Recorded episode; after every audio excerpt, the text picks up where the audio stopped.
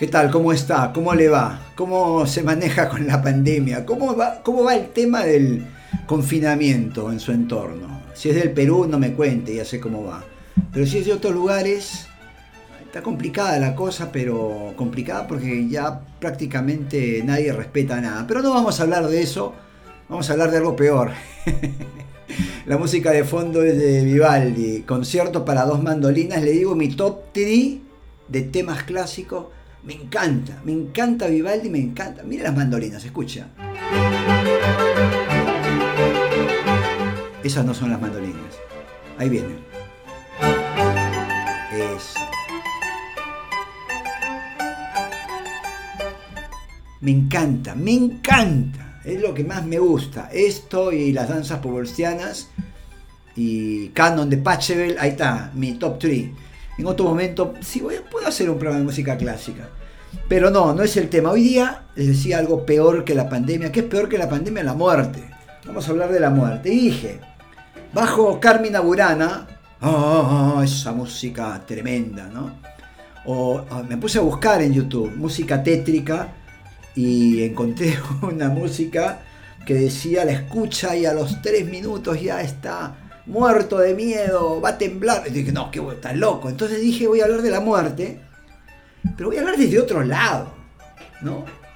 Es tan, tan terrible la muerte, o yo estoy loco, o no sé, encontré la llave de la felicidad, porque a mí la muerte no es que me dé miedo.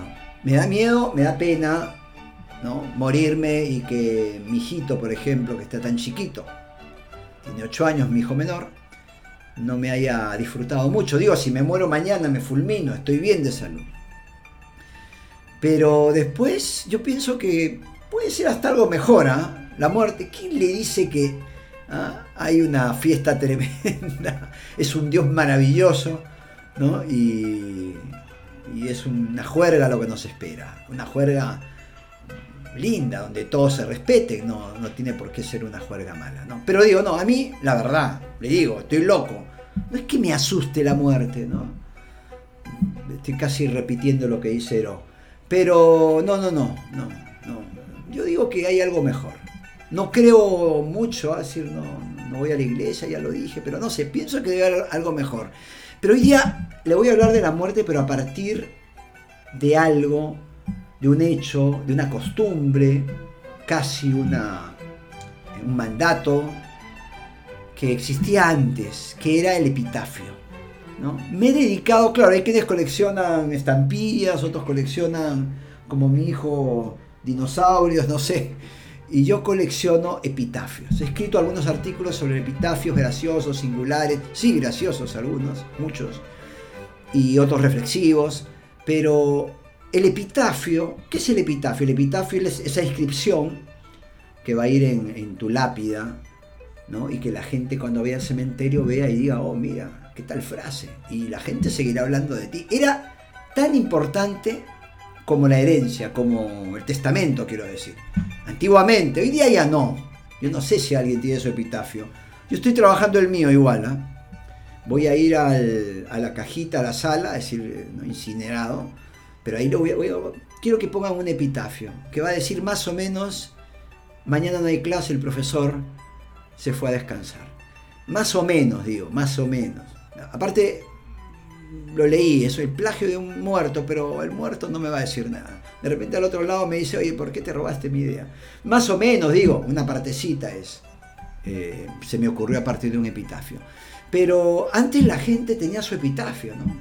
Tengo mi epitafio, me muero, pues no, sabe cuándo se va a morir, ¿no? Nadie. Mire lo que digo. Mira, primicia, primicia, primicia. Nadie sabe cuándo se va a morir. Claro, entonces tienes ahí tu epitafio para cualquier momento, ¿no? Y hay de todo tipo, hay de todo tipo. Por ejemplo, en un cementerio de Massachusetts, digo, en esta búsqueda de epitafios que he tenido, colocaron en la tumba de un niño como he muerto tan prontamente, me pregunto, ¿para qué empecé? En Louisiana, alguien que no perdió su buen humor, ni siquiera en esas circunstancias de la muerte puso, escucha, hay que tener humor siempre. Aquí yace el cuerpo de Jonathan Blake. Puso el pie en el acelerador en lugar de ponerlo en el freno. Aquí está, este, fíjense que está. En Indiana, un profesor puso en su tumba, la escuela está cerrada, el profesor ha vuelto a casa. Es hermoso, es hermoso y como yo soy profesor, eso es lo que dice mi boleta, además de periodista y un montón de cosas, eh, me gusta, la mía va a ir por ahí creo, no sé, vamos a ver. Eh, más, en un camposanto de Nueva Escocia encontraron uno que decía, aquí yace Ezequiel Eichel, edad 102 años, los buenos mueren jóvenes. 102. Yo no sé, y se lo digo con total sinceridad, yo no sé si vivir tanto es un regalo de la vida, no lo sé. Me, me temo que no, porque el cuerpo se va deteriorando, uno eh, se vuelve más intolerante con los años, ¿no? Claro, ya no duermes como antes, duermes menos, tus amigos se han muerto, imagínense, 100 años, mis amigos ya se murieron, la mayoría por lo menos. Eh, el tiempo ha cambiado mucho, hay que ser más tolerante, y ya dije, uno se vuelve más intolerante con los años. Cada uno es un mundo igual, un universo, pero digo en general, ¿no? Aparte ya no estás para, ¿no? Abuelo, vamos a romper la piñata, ya no estamos para eso, ¿no? Ya, de repente puedes joven, ya, pero le pasan los años y ya como que le cobras un sentido distinto, ¿no?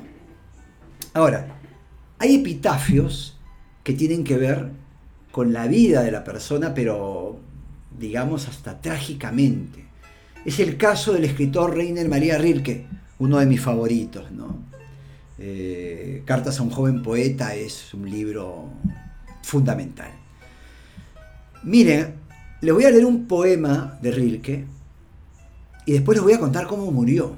Y después les voy a decir cuál es su epitafio, porque es realmente alucinante. Vivaldi, concierto para dos mandolinas y luego Rilke.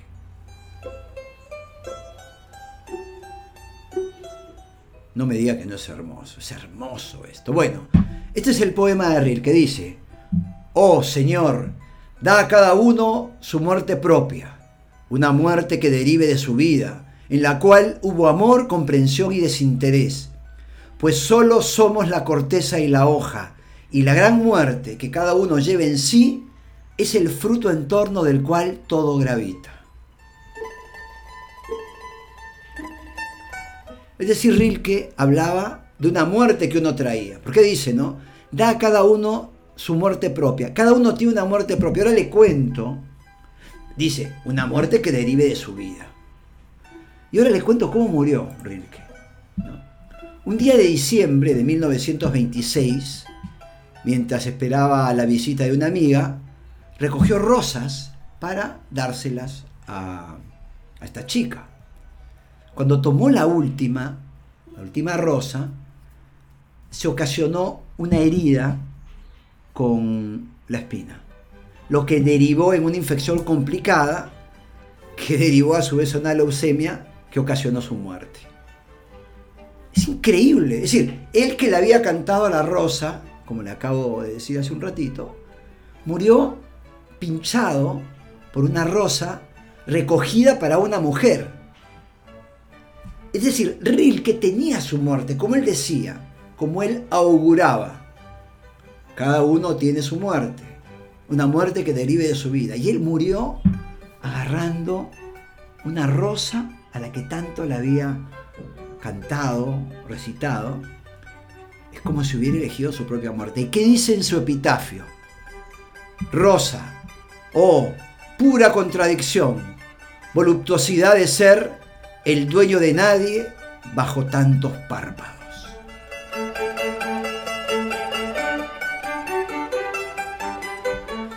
Tremendo, ¿no? ¡Wow! Me muero. Es ahí como que uno dice, oye, hay alguien arriba que maneja los hilos, ¿no? Hay alguien arriba que aparte tiene un sentido del humor, ¿no? Enorme. Acá hay otra, otro epitafio quiero decir, Benjamin Franklin, ¿no? El gran Ben Franklin, el inventor, el tipo ligado al, al periodismo incluso, tiene un epitafio grande, largo, dice, Aquí descansa, entregado a los gusanos, el cuerpo de Benjamin Franklin, impresor, como la cubierta de un viejo libro al que le han arrancado las hojas cuyo dorado y título se han borrado, pero no por eso la obra se habrá perdido, pues reaparecerá, cual lo creía, en una nueva edición, revisada y corregida por el autor.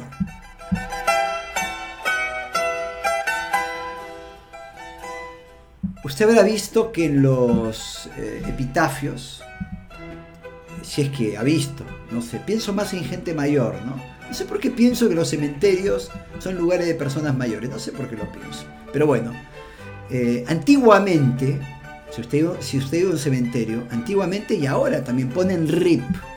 RIP Carlos de Jarano, 1961-2030. Ah, su madre. Mire, mire si, si la chunto esto se convierte. Sacan de donde.